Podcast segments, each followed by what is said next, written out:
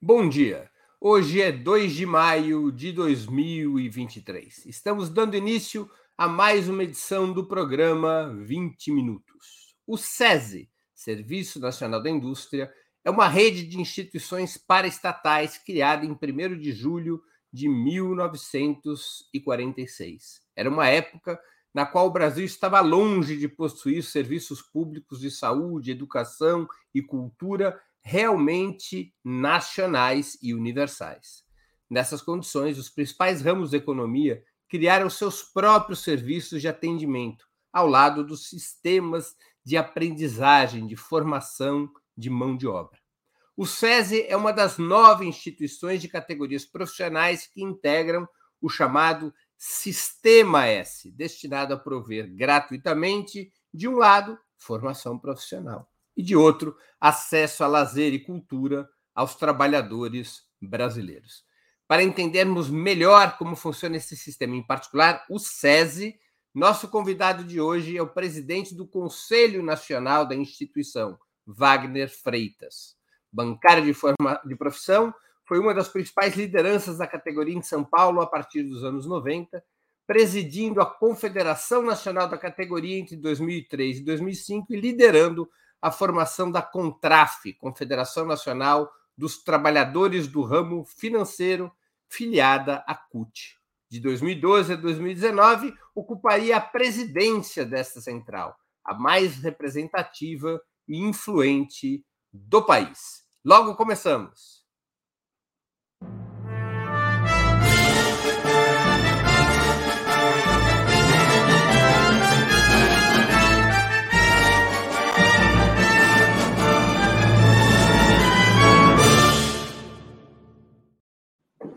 Bom dia, Wagner. Muito obrigado por aceitar nosso convite. Uma honra ter sua presença no 20 Minutos.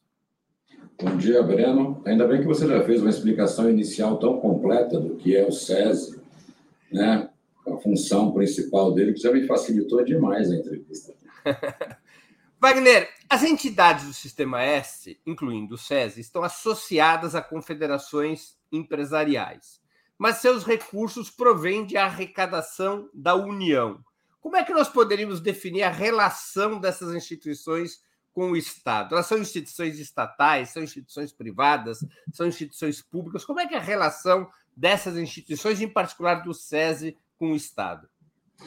Eu acho que é tripartite, Breno, né? porque ela tem a participação da, da, dos industriais, tem a participação do Estado e dos trabalhadores.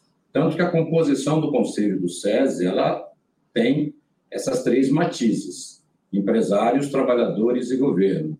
É uma instituição paraestatal e é voltada para educação, para a saúde do trabalhador e da sociedade como um todo. Portanto, ela é tripartite e tem essa relação. Por que, que o governo tem o direito de indicar o presidente do Conselho Nacional das entidades do Sistema S? Ele tem uma espécie de golden share nesse, no, na, nesse sistema tripartite?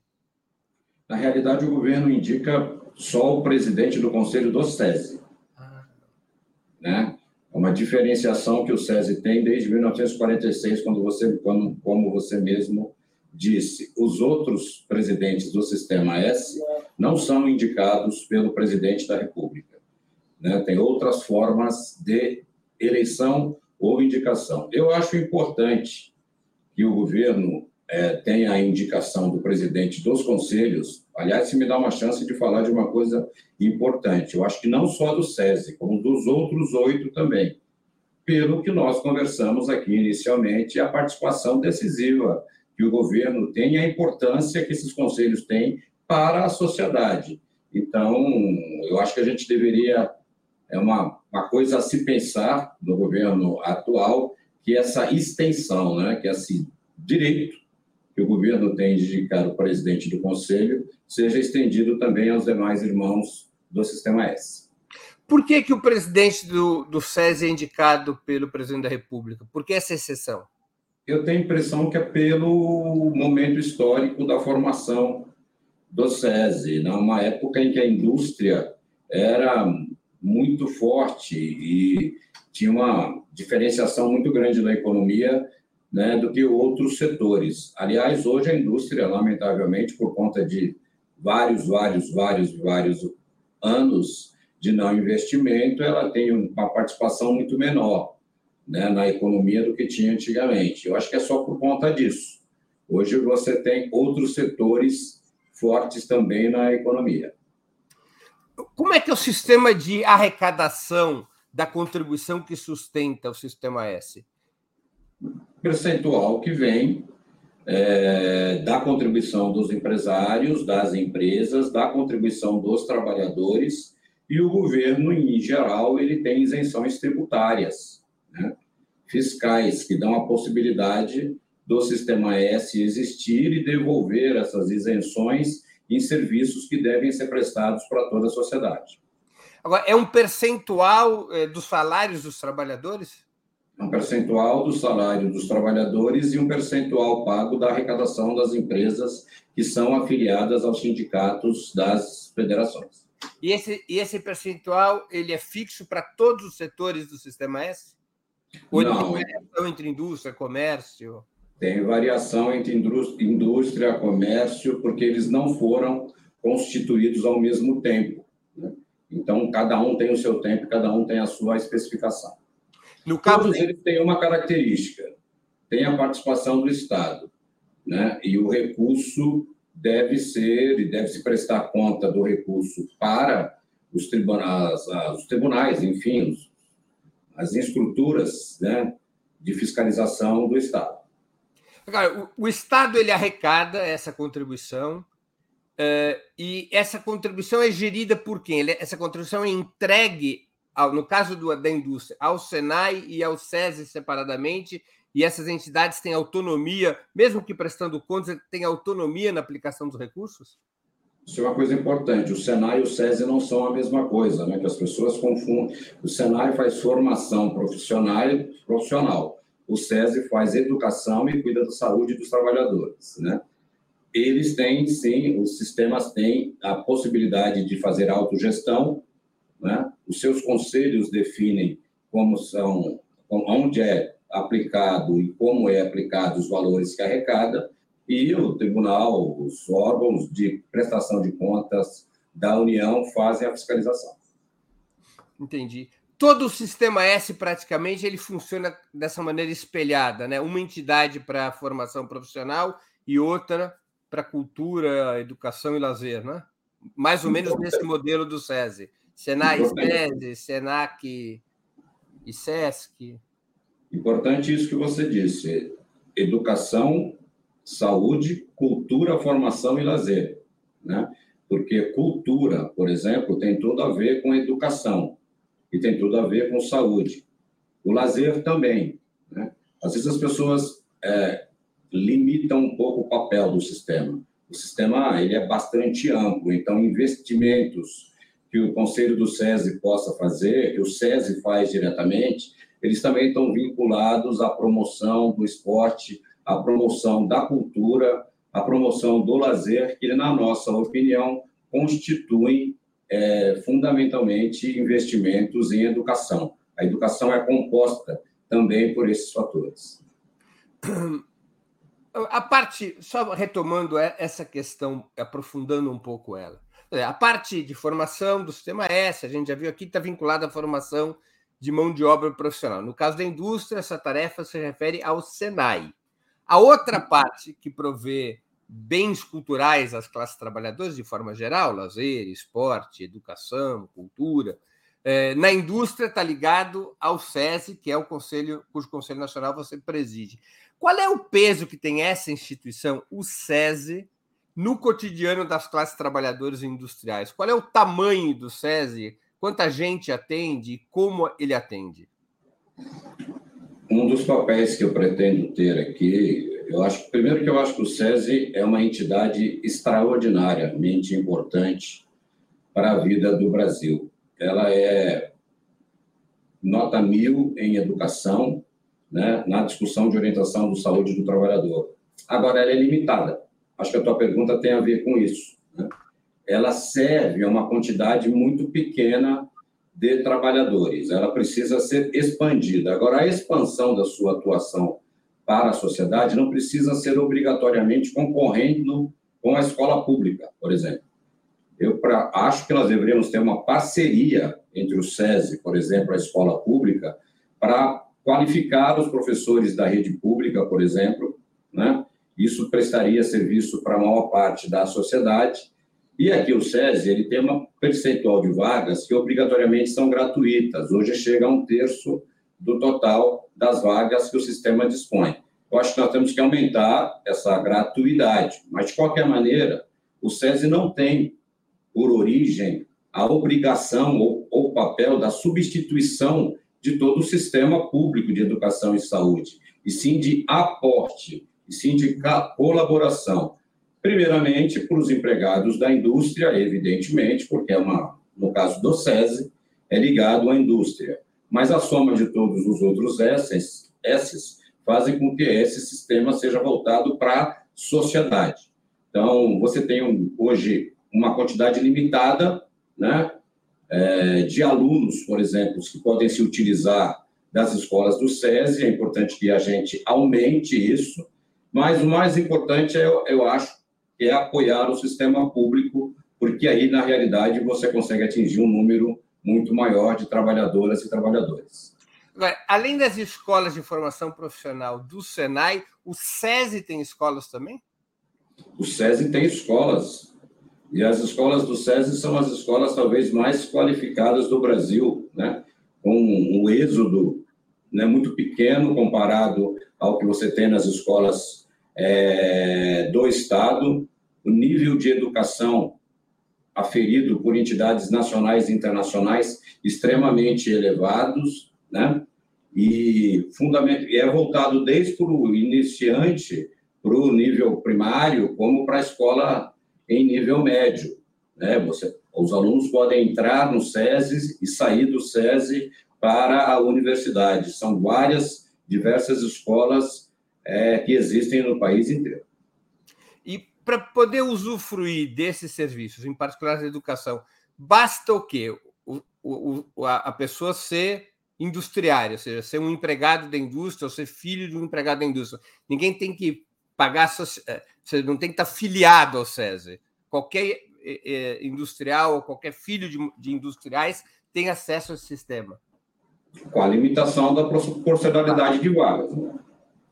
É, e o SESI hoje tem uma taxa, né? É efetuado um pagamento, né? e tem um percentual de um terço que é gratuito, numa relação direta com a comunidade. Né? Então, você tem essas duas formas de ingressar no modelo educacional do SESI.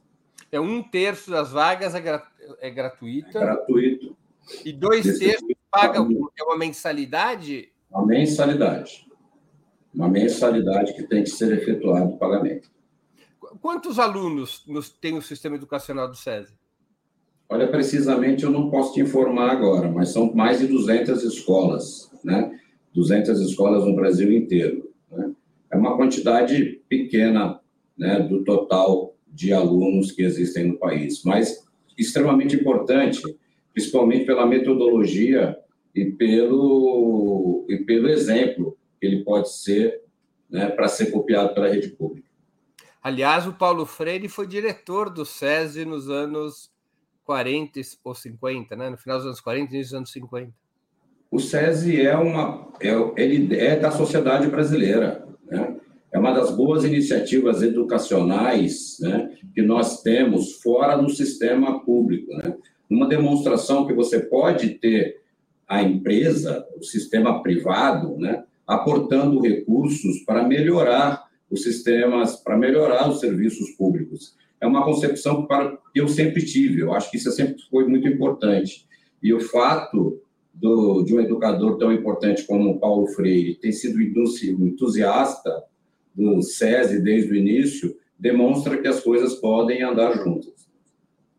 Como é que é definida a política educacional e cultural do SESI e sua agenda de serviços prestadas à classe trabalhadora das indústrias? Aqui no SESI é pelo Departamento Nacional do SESI. Eu sou presidente do Conselho Nacional do SESI. Aí você tem o Departamento Nacional do SESI, que digamos que é o que faz a política na ponta. Esse departamento nacional tem uma diretoria, né? uma diretoria com presidente, com conselheiros nacionais e regionais. E é dentro do departamento nacional, na sua, no seu colegiado, é que se discute qual será a metodologia, enfim, o que vai ser passado para os alunos. De alguma maneira, o SESI e as demais entidades do Sistema S, no caso do SESI, porque o seu comando, seu presidente é indicado pelo presidente da República, essas entidades se integram aos objetivos e políticas públicas do governo? Em muitos momentos, né? principalmente do ponto de vista pedagógico, do ponto de vista acadêmico, né? há reuniões periódicas entre membros do governo e membros do Sistema S, há discussões, no caso aqui nosso do SESI, direto com o Ministério da Educação, direto com o Ministério da Cultura, há uma correlação né, em relação à, à prática educacional. Né? O SESI tem, sim, uma vinculação direta a órgãos, não do ponto de vista da gestão, né? mas sim da troca de experiências com órgãos públicos. Além da atividade educacional a qual você se referiu, o SESI tem que outros tipos de atividade? Porque aqui em São Paulo, por exemplo, a gente conhece muito as atividades do SESC, né? Porque o SESC tem unidades espalhadas em vários lugares da cidade, sempre tem muitas atividades para o público em geral, não só para os comerciários. Que tipo de estrutura tem o SESI, além dessa estrutura uh, educacional? É, o SESI ele é voltado para a educação do trabalhador e saúde do trabalhador. Então, o SESI não é como o SESC, por exemplo, que tem, que tem muitas áreas de lazer. Até existe. Né? O SESI, por exemplo, tem aportes a, a esportes, inclusive patrocínios a entidades profissionais, né? na área do basquetebol, na área do voleibol, na área do atletismo. Também é uma, é uma área de atuação do SESI. Mas, fundamentalmente, são suas escolas. As escolas do SESI, além de fazerem a educação curricular, também são abertas à comunidade para utilização de maneira geral para esporte e lazer. Tem quadras, né? Tem quadras, tem campos, tem pistas. E essas quadras, campos e pistas, em parcerias com o poder público municipal, são disponibilizadas também para a sociedade. Mas o SESI tem também estruturas culturais do tipo que tem o SESC? Tem. Tem, e principalmente o SESI tem patrocínios culturais. Né? Ele pode patrocinar atividades culturais formativas. Eu acho que esse é o principal papel aqui da entidade. Como é que está o SESI depois de sete anos sob governos neoliberais, é, como os que a gente teve a partir de 2016? Eu acho que a indústria né, teve uma, um problema muito grande durante esse último governo, porque não houve um investimento na indústria nacional. O industrial, o empresário que quer investir no Brasil, não consegue ter, não conseguiu ter no Brasil um campo fértil para isso, pelas suas dificuldades econômicas, pelas suas dificuldades políticas, pelas suas dificuldades, enfim, o Brasil não teve uma o que precisa o industrial, o que precisa o investidor é que tenha estabilidade política. E com essa instabilidade gerada pelo governo anterior, você teve uma paralisação bastante grande nas iniciativas e no papel da indústria. Consequentemente, o SESI sofre dessas consequências. Aqui no Conselho, por exemplo, a gente está assumindo, assumiu há praticamente 70 dias e tem tentado retomar as iniciativas do Conselho nessa área né, de promoção da cultura, promoção da educação, da saúde do trabalhador. Ficou muito que paralisado nos últimos três anos, muito por conta dessa confusão política, econômica e social que virou o Brasil no, no último governo. Que nós esperamos, independente das matizes ideológicas e das preferências que se tenha, que cada cidadão possa e devidamente possa ter dentro da democracia, que este governo consiga trazer tranquilidade, né? um certo, para o país, uma tranquilidade que não significa reprimir o debate, né? uma tranquilidade para que você tenha a possibilidade de ter investimento, crescimento da indústria, consequentemente com, consequentemente com crescimento das instituições ligadas à indústria. Wagner, nós temos uma pergunta de um espectador nosso, Walter Moraes. Ele dá bom dia a todos e pergunta: sempre houve boatos acerca da integração do SESI e do SENAI, numa espécie de volta ao que foi o ensino técnico com equivalência de ensino médio. Como o, no, com o novo ensino médio isso acontecerá? E tem também uma segunda pergunta de um outro espectador, Fred Dreyfus. De quanto é o investimento por aluno nas escolas do SESI? Tem limites de alunos por sala de aula? Essas informações mais pedagógicas, Fred, entendeu? Eu vou te passar depois, né, uma informação qualificada sobre quantos alunos tem por sala de aula, qual que é o custo de cada aluno que tem no sistema do SESI comparado a quanto se gasta por cada aluno na rede pública, né? Nós temos uma informação muito qualificada sobre isso e eu não quero ser leviano aqui de apresentar números que depois não possam ser comprovados, né? Então, nós vamos fazer a apresentação depois para você, Breno, né? de toda a plataforma de ensino SESI, todas essas informações que estão sendo solicitadas de maneira correta. A integração do SESI com o SENAI é completa. Né? Eu disse que eles são, eles são direções diferentes, mas eles não, eles não vão para um para cada lado. Porque formação profissional tem a ver com educação, com a formação geral da classe trabalhadora, porque senão não é formação, é adestramento. Então a gente procura ter fóruns comuns de discussão pedagógicas, de discussões políticas, enfim, de finalidades, né? E aliás, um dos papéis que eu quero ter ao longo desse mandato é aumentar essa integração entre o SES e o SENAI, e como eu disse anteriormente, aliás, como com tudo o sistema S porque os cursos do Senai são baseados na profissionalização de determinadas atividades industriais. Eles não compõem o currículo tradicional de formação, não é isso? Os cursos do Senai são profissionalizantes. O SESI faz exemplo, Eu quero ser torneiro mecânico, eu vou lá fazer um curso de torneiro mecânico. Eu quero Exato. ser. É, enfim, eu, eu escolho uma, uma atividade formativa ou a empresa na qual eu trabalho me, me, me credencia a participar de uma, forma, de uma atividade formativa específica, que não é integrado ao currículo tradicional, formalmente. Exatamente. Em geral, é feito isso dentro das empresas. E é extremamente importante. Né? Agora, o SESI ele tem uma função mais, digamos, abrangente. Ele discute uma formação do cidadão. Né? É, o Senai ele faz uma formação profissional, né, ligada diretamente às profissões. Entendi. Wagner, as principais entidades do Sistema S, incluindo o SESI, foram criadas em outra época. A gente já se referiu a isso. Uma época na qual os serviços públicos de saúde e educação eram de muito menor envergadura. E o país era muito mais pobre. Na medida em que o propósito do governo é universalizar e qualificar esses e outros serviços públicos, serviços de educação, de saúde, os demais serviços públicos, faz sentido manter o sistema S como um corpo separado ou a melhor política seria integrar as contribuições do sistema S aos fundos públicos estatais de educação, ou seja, integrar o próprio sistema S aos serviços públicos do Estado? A, melhor política, Breno, eu acho que é a cooperação. Né? Você tem que ter cooperação científica, pedagógica, acadêmica. É, eu acho que você tem que aumentar o número de vagas do Sistema S para a população de maneira geral. Eu acho que o Sistema S, por exemplo, no caso aqui do SESI, ele tem que estar muito que plugado na formação no ensino médio. O Brasil hoje, para você ter uma ideia, ele tem um nível de evasão escolar muito grande no ensino médio.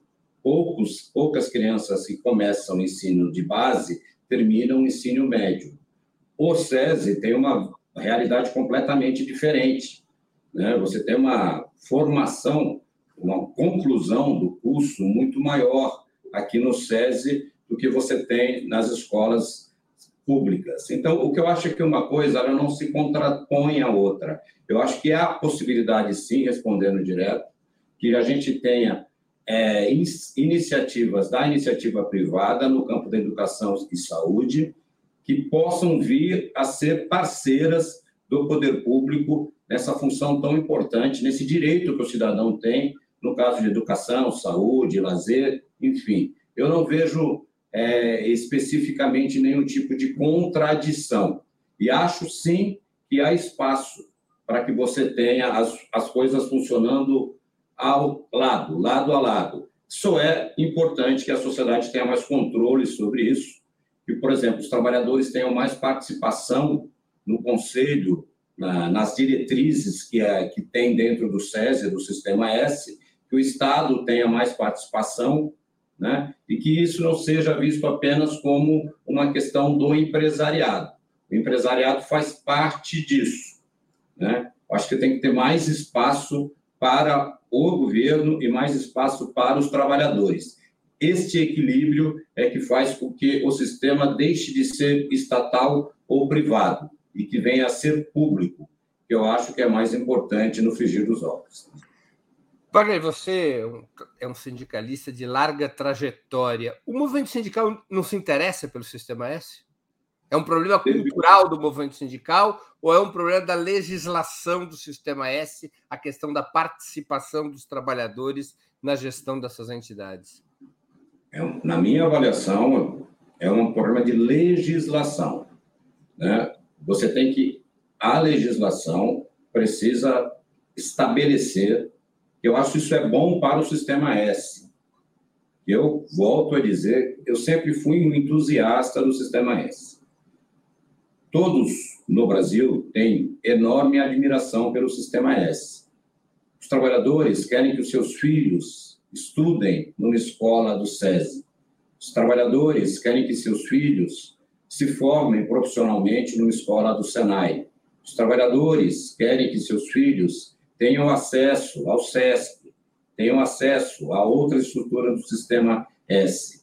O que falta é você ter um equilíbrio maior na participação entre trabalhadores e empresários do Estado na gestão desses recursos. O movimento sindical, eu fui presidente da CUT, você sabe muito bem, na sua apresentação ficou bastante claro, mas sempre quisemos, eu nunca fui contra o Sistema S. Né? O que a gente sempre defendeu, quando eu era sindicalista, era aumentar a participação dos trabalhadores nos destinos, na discussão geral do Sistema S. Né? em todo o processo. E agora, como presidente do Conselho do SESI, eu tenho como ideia fazer com, ajudar com que isso aconteça, essa integração, né? que os sindicatos tenham mais participação, né? os sindicatos de trabalhadores no Sistema S, inclusive com poder para deliberação de políticas, né? de discussão sobre a pedagógica, para que eles se interessem mais e, consequentemente, possam participar mais. Isso já traz a maior participação dos trabalhadores. Quando você diz que o problema de legislação é porque não há uma previsão de participação dos trabalhadores, não há previsão clara de como os sindicatos poderiam participar? É necessário aumentar. Aqui no sistema, por exemplo, você tem, aqui no Conselho, você tem a participação de empresários, trabalhadores e governo. Mas a proporção de empresários que participam do Conselho ela é maior. Se você somar os trabalhadores e o governo, os votos são menores que o voto do empresariado. Eu acho que isso é importante, a participação da empresa, porque ela faz um aporte financeiro grande. Mas se você tem um equilíbrio maior dos três espaços participando, você traz uma, uma participação maior da sociedade. Isso precisa ter uma previsão. Né? Isso tem que ter uma legislação, uma previsão que, que venha ao longo do tempo. Eu acho que não pode ser de uma vez só, fazendo que isso seja mais proporcional. Você proporia o que como objetivo desse processo de transição? Um sistema de três terços, um terço governo, um terço trabalhadores, um terço empresários? Seria o ideal. Seria o ideal, para que ele efetivamente seja tripartite. Né? E nós estamos falando de uma organização que funciona. Hoje ela já é extremamente bem conceituada. Hoje ela já é, tem um fator, um, uma importância muito grande na minha avaliação para o Brasil. Ela jamais deve ser é, diminuída, ela deve ser aumentada. Eu sou favorável que nós tenhamos um aperfeiçoamento e uma maior ainda do sistema S. E eu acho que você, quando você tem a participação maior dos trabalhadores do governo, você tem um envolvimento maior também. Participar significa envolver, significa priorizar. Não é pura e simplesmente para ter uma distribuição matemática por disputa política. Não é. É por envolvimento participativo das políticas públicas através dos recursos do governo federal e da participação com ideias que venham da classe trabalhadora. Eu acho que isso fortalece, sem dúvida, a organização e serve mais à sociedade, que é por isso que foi fundado, foi pensado o Sistema S. Atualmente, qual é a proporção da participação dos três setores? Ah, por exemplo, vou te dar um exemplo. Aqui no, no Conselho do SESI, nós temos 20, as 27 federações de, da, patronais participam com um representante, aí você tem seis representantes dos trabalhadores e dois representantes do governo. Né?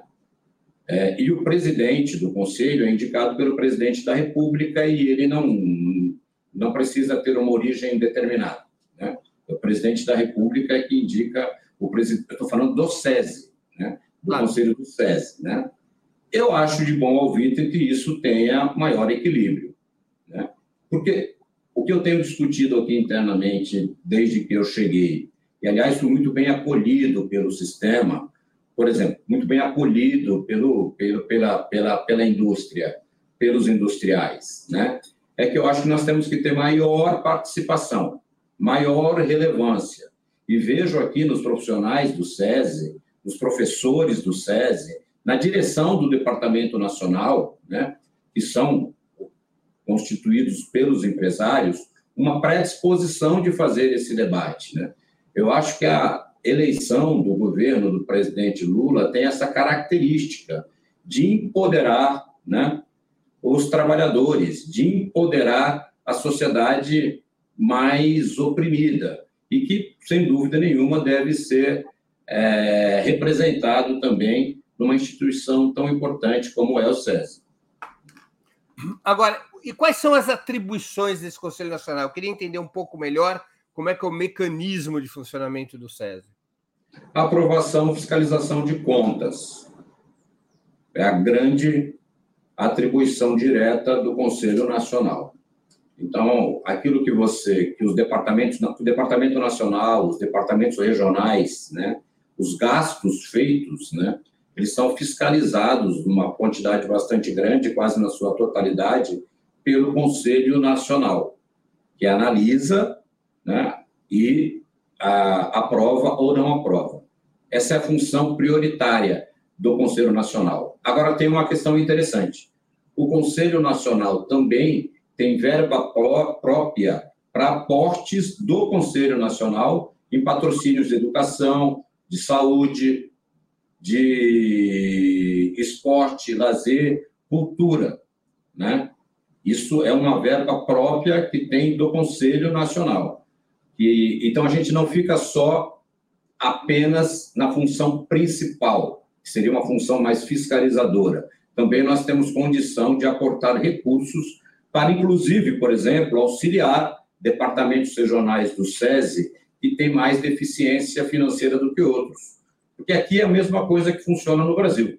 Então, você tem departamentos mais consistentes e superavitários, mas há departamentos, inclusive, que não têm superávit, que até têm necessidade de aporte direto de recursos financeiros. O Conselho Nacional pode fazer isso. Você pega um departamento nacional do SESI, por exemplo, em estados mais pobres, o Conselho Nacional é usado para reforço, para socorrer as ações, inclusive, desses departamentos regionais. Então, além dessa questão fiscalizatória, que é o primordial do Conselho Nacional, ele, como tem uma parte de recurso própria, ele pode aportar recurso diretamente no sistema e fazer diretamente convênios com entidades, com entidades da sociedade civil no campo da educação, lazer, é, segurança e saúde do trabalhador.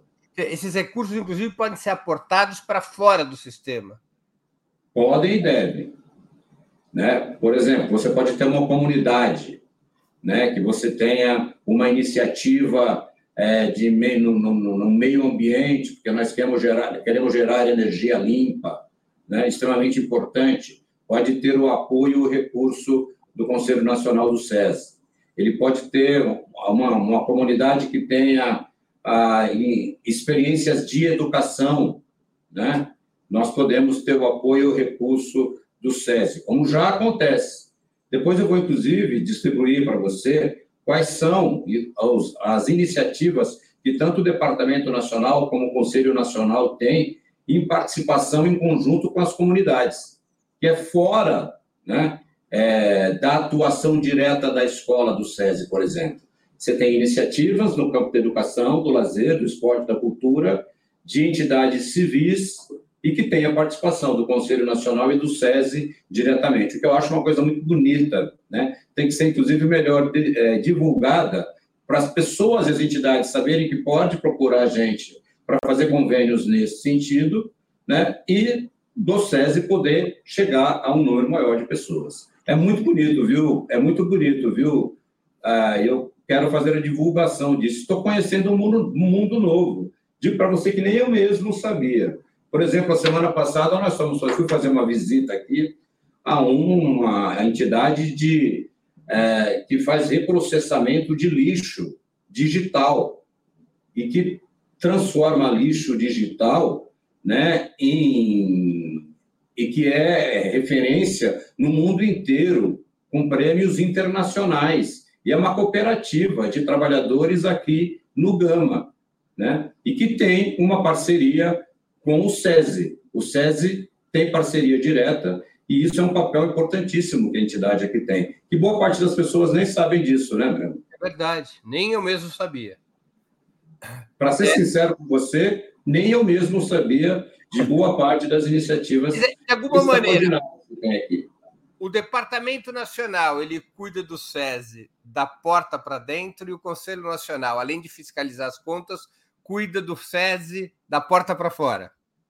Os dois cuidam do SESI da porta para fora também, porque o Departamento Nacional tem, né, diretamente, como ele tem um número, uma quantidade de recurso muito maior e tem política social, o Departamento Nacional tem diretamente envolvimento também com a comunidade.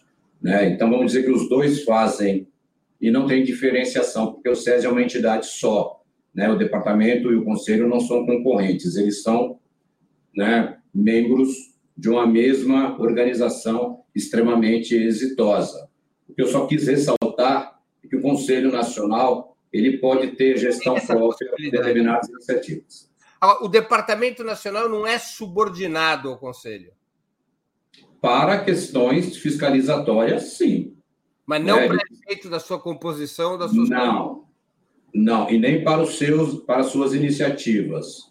Né? Então, o Departamento Nacional não precisa fazer. Como aqui nós temos uma, uma função muito mais de fiscalização de contas, a política educacional, pedagógica, de saúde do Departamento Nacional e dos departamentos regionais são discutidas de maneira, enfim, com as suas próprias direções.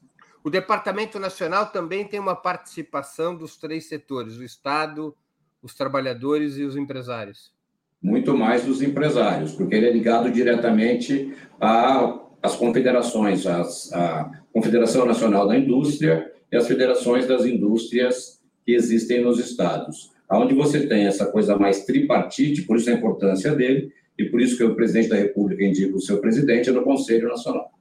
Agora, você acha que esse sistema tripartite deveria ser a feição é, de todo o sistema? Incluindo Sem dúvida nenhuma. Eu acho que só fortaleceria o sistema. Não tenho uma, dúvida nenhuma disso. Uma pergunta dupla.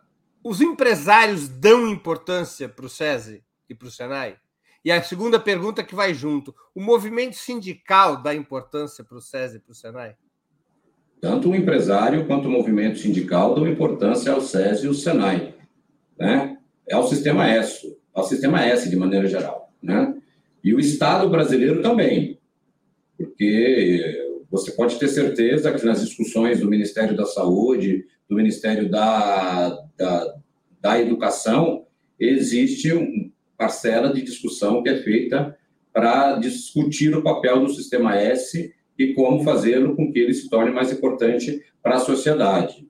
é muito grande, é importante, tanto o empresariado como os trabalhadores têm interesse, querem discutir e aperfeiçoar o sistema. Eu não vejo em nenhum dos dois setores nenhuma iniciativa, e nem no governo federal, iniciativa no sentido de acabar com o sistema, né?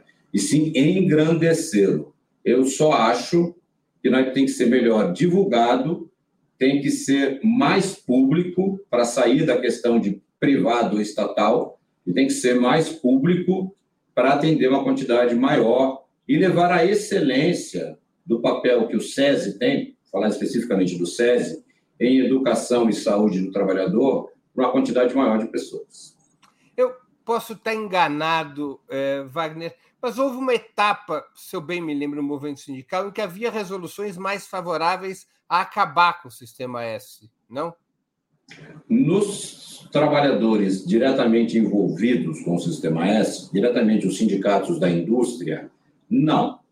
Você tinha muito esse debate, sempre teve muito esse debate dos setores é, públicos que estão vinculados às centrais sindicais, né? Agora, nos últimas, nas últimas resoluções das centrais sindicais, muito menos. Porque as centrais sindicais, bom, isso eu posso né, dizer, porque claro. o presidente de uma, né, tem colocado nas suas resoluções é aumentar a participação dos trabalhadores e dos sindicatos de trabalhadores na gestão do sistema, né? Não acabar com ele, vinculá-lo todo ao Estado. Até porque sabe que são experiências diferentes e que podem andar juntas. Agora, você acha que já existe no movimento sindical uma cultura de, de, de buscar saber como funciona o sistema, de fazer proposição, de buscar o sistema para dialogar uh, e construir uma estratégia de participação, ou ainda isso está acanhado no movimento sindical? Os conselheiros do movimento sindical que fazem parte do sistema S têm essa previsão, têm essa proposta, têm essa postura. Você precisa fazer com que agora todo o sindicato tenha essa visão. Falta muito esclarecimento, viu, Breno?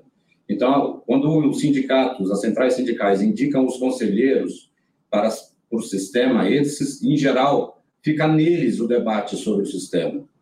É, é necessário que desses conselheiros, e esses conselheiros, e aqui eu queria dizer uma coisa importantíssima aqui, nós aqui no SESI temos um projeto e fizemos uma reunião agora com os conselheiros dos trabalhadores, que enfim são meus companheiros, claro. são a minha origem, são sangue do meu sangue, para que a gente dê mais condição de aprimorá-los, qualificá-los, porque não é simples ser conselheiro do SESI. Você precisa ter uma série de informações. Os trabalhadores têm que ter informação. Os conselheiros que vêm dos trabalhadores têm que ter cursos, têm que ter acesso às informações, têm que acompanhar o cotidiano. Aqui nós vamos fazer isso no SESI. Pô, também não poderia ser diferente, né? Só faltava eu ser o presidente do conselho e não abrir espaço para a participação dos representantes dos trabalhadores, sendo que eu, quando era presidente da CUT, fazia essa crítica sistematicamente ao sistema. Né? Então, aqui nós estamos qualificando, nós vamos qualificar os conselheiros, tentar aumentar a participação dos conselheiros, inclusive, dos trabalhadores, para que eles possam levar esse debate para dentro das diretorias dos sindicatos e as diretorias dos sindicatos levem para a base que eles representam. Você vai ver que daqui a três anos nós vamos ter isso muito mais, é, essa participação muito mais aumentada a qualificação da intervenção dos trabalhadores privilegiada, e eu acho que aí os trabalhadores vão ser os mais beneficiados. Wagner, eu não posso deixar de aproveitar a oportunidade para te perguntar, já não mais como presidente do Conselho Nacional do SESI, mas como uma das mais importantes lideranças sindicais que o país já teve, por que, que nós tivemos um primeiro de maio relativamente fraco? Eu fui presidente da CUT, né? Você sabe que eu era vice-presidente da CUT até 90 dias atrás, né? Então, eu não acho que o primeiro de maio tenha sido fraco. É, eu acho que o primeiro de maio ele foi mal divulgado. É uma diferença de ser fraco, né? Eu acho que, por exemplo, a unidade que as centrais sindicais têm apresentado na construção do primeiro de maio é que fez com que o presidente da República estivesse presente no 1 de maio. Estavam todas as centrais, menos uma pequenininha, né? Menos uma central, né? A presença do presidente da República, do presidente Lula, é central para demonstrar a importância que o primeiro de maio tem para o Brasil. O pronunciamento que o presidente da República fez no dia anterior, falando das políticas em relação ao salário mínimo, em relação à tabela de correção do imposto de renda, são oriundos das negociações que o presidente da República e o governo estabeleceu com as centrais sindicais e com também setores do movimento patronal. E que o primeiro de maio foi uma, uma finalização, digamos assim, dessas políticas. A retomada da política do fortalecimento do salário mínimo e a retomada da política, que eu acho importantíssima para o Brasil, da, da recomposição da tabela do imposto de renda. O presidente fez um pronunciamento à nação no dia anterior. No dia seguinte, você teve o primeiro de maio. As duas coisas, para mim, se somam. O sucesso pronuncia, do pronunciamento que fez o presidente no dia anterior, reforçado pelos atos que aconteceram no Brasil inteiro em relação ao primeiro de maio. Eu não tenho dúvida nenhuma que a mobilização precisa aumentar muito, o debate político precisa aumentar muito no Brasil. E eu acho que poderia ter tido a participação de uma quantidade maior de trabalhadores. Agora, tem uma outra coisa que tem que se contabilizar também, viu, Breno? Que é os nossas novas, a nossa nova época, né? Muita gente não esteve, por exemplo, presente fisicamente no Vale do Anhangabaú, mas estava acompanhando o primeiro de maio pelas redes, né? E teve as informações do que aconteceu lá, o discurso do presidente, o momento da participação do presidente Lula foi muito importante e teve grande aceitação nas redes. Eu continuo vendo o primeiro de maio como uma festa dos trabalhadores e como um momento importante de se discutir as políticas públicas na área de emprego, renda, né? E eu acho que foi importante, continua sendo importante. Espero que no próximo ano a gente tenha aumentado ainda mais a participação dos trabalhadores. E o SESI vai continuar sendo um parceiro do 1 de maio. Foi parceiro neste 1 de maio e será parceiro nos próximos também, porque eu acho que é um papel que uma entidade de cunho social como o SESI tem, é de contribuir para o êxito dessa importante esse importante momento para a classe trabalhadora, que é o primeiro de maio. Como eu sei que você estuda, discute, debate muito esses problemas, eu vou te perguntar: quais as grandes dificuldades para a mobilização da classe trabalhadora hoje em dia? Os problemas principais são econômicos, a desconstituição das grandes categorias profissionais pelas revoluções tecnológicas, como é o caso dos próprios bancários, a categoria de onde você veio, ou há, de alguma maneira, uma burocratização do sindicalismo, como afirmam certos estudiosos e protagonistas? Bom, primeiro que eu acho que o governo anterior, agora falando como sindicalista, vamos fazer um corte aqui, né? o governo anterior perseguiu os sindicatos, né? Isso não tem nenhuma. É, desde tem... o governo Temer com a reforma trabalhista que cortou os financiamentos. Bom, inclusive, isso não é uma novidade. O presidente anterior assumiu a primeira coisa que ele disse é que ele ia acabar com os sindicatos, acabar com os movimentos, enfim, democráticos que o Brasil tem. É, o, sindicalismo teve uma grande perda financeira. É, e isso enfraqueceu bastante os sindicatos. Por um outro lado, você tem a mudança da classe trabalhadora. E a mudança da classe trabalhadora tem novas profissões né, e que o sindicalismo ainda não conseguiu organizá-las. E que essas novas profissões, hoje, ela tem uma quantidade maior de trabalhadores do que nas profissões tradicionais. Eu não vou usar a palavra burocratização, mas eu acho que falta ao movimento sindical, e eu me incluo nisso, porque vamos e venhamos, eu disse de ser sindicalista há 90 dias, não dá tempo de ter tido uma transformação tão grande assim, né? maior velocidade por parte do movimento sindical para estudar as novas formas, as novas profissões, a nova organização do trabalho, né? O trabalho foi descontinuado, foi desregulamentado. Isso para mim foi um equívoco cometido pela reforma trabalhista e a reforma sindical no Brasil.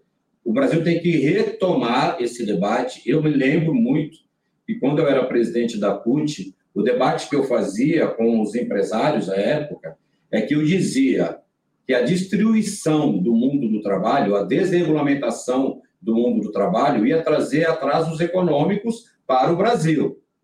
Agora, você percebe uma coisa, Breno?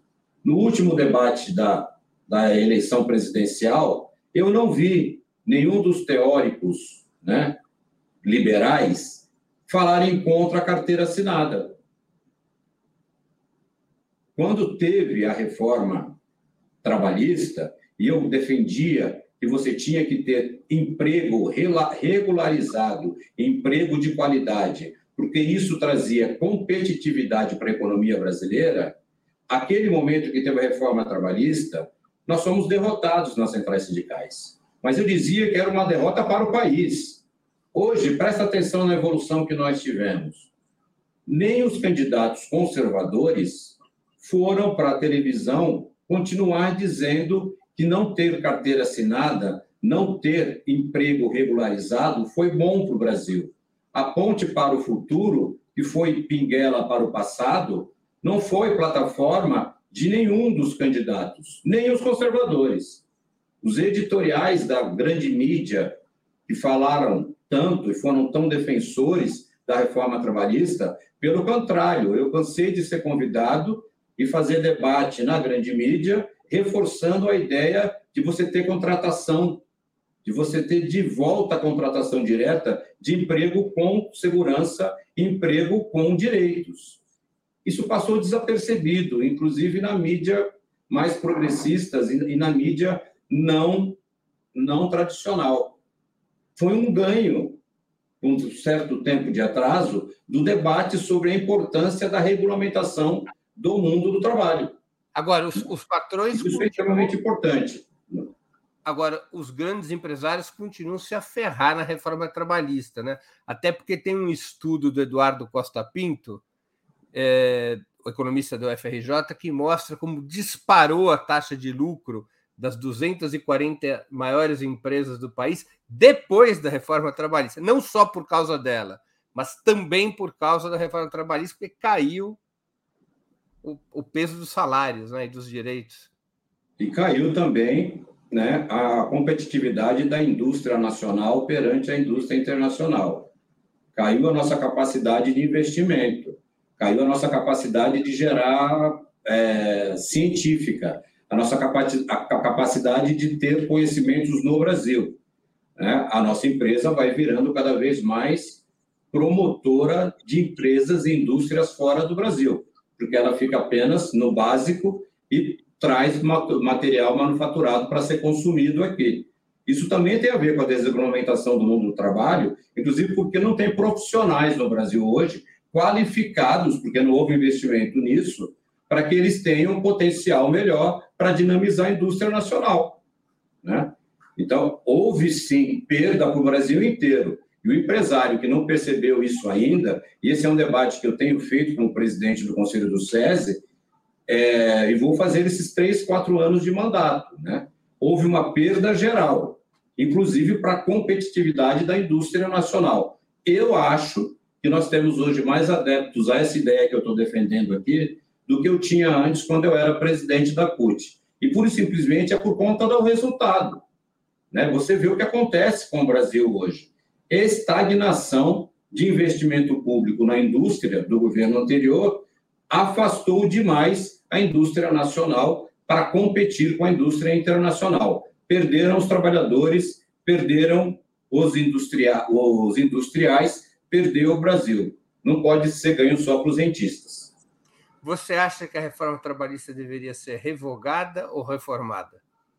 Ela tem que ser reformada, porque a ideia de revogada, por exemplo, pode trazer a ideia de trazer de volta o imposto sindical. E não é esta a, a principal reivindicação do, da, do Fórum das Centrais. O que o Fórum das Centrais quer discutir é a reformulação da organização do mundo do trabalho, inclusive para dar conta dos novos trabalhadores e das novas profissões só revogar você deixa de fora a maioria dos trabalhadores que não estavam nem, nem contidos na forma que era anteriormente, porque nem carteira assinada tem. Então não adianta só revogar, tem que reformar para incluir, inclusive, os trabalhadores que não estavam envolvidos e não tinham direitos trabalhistas já anterior à reforma trabalhista. Quer dizer, precisa de uma nova reforma trabalhista, a reforma da reforma. Ah, não tenho dúvida nenhuma. Essa palavra reforma, para a gente, sempre é uma dificuldade de utilizar, né? Mas existem reformas que devem ser feitas.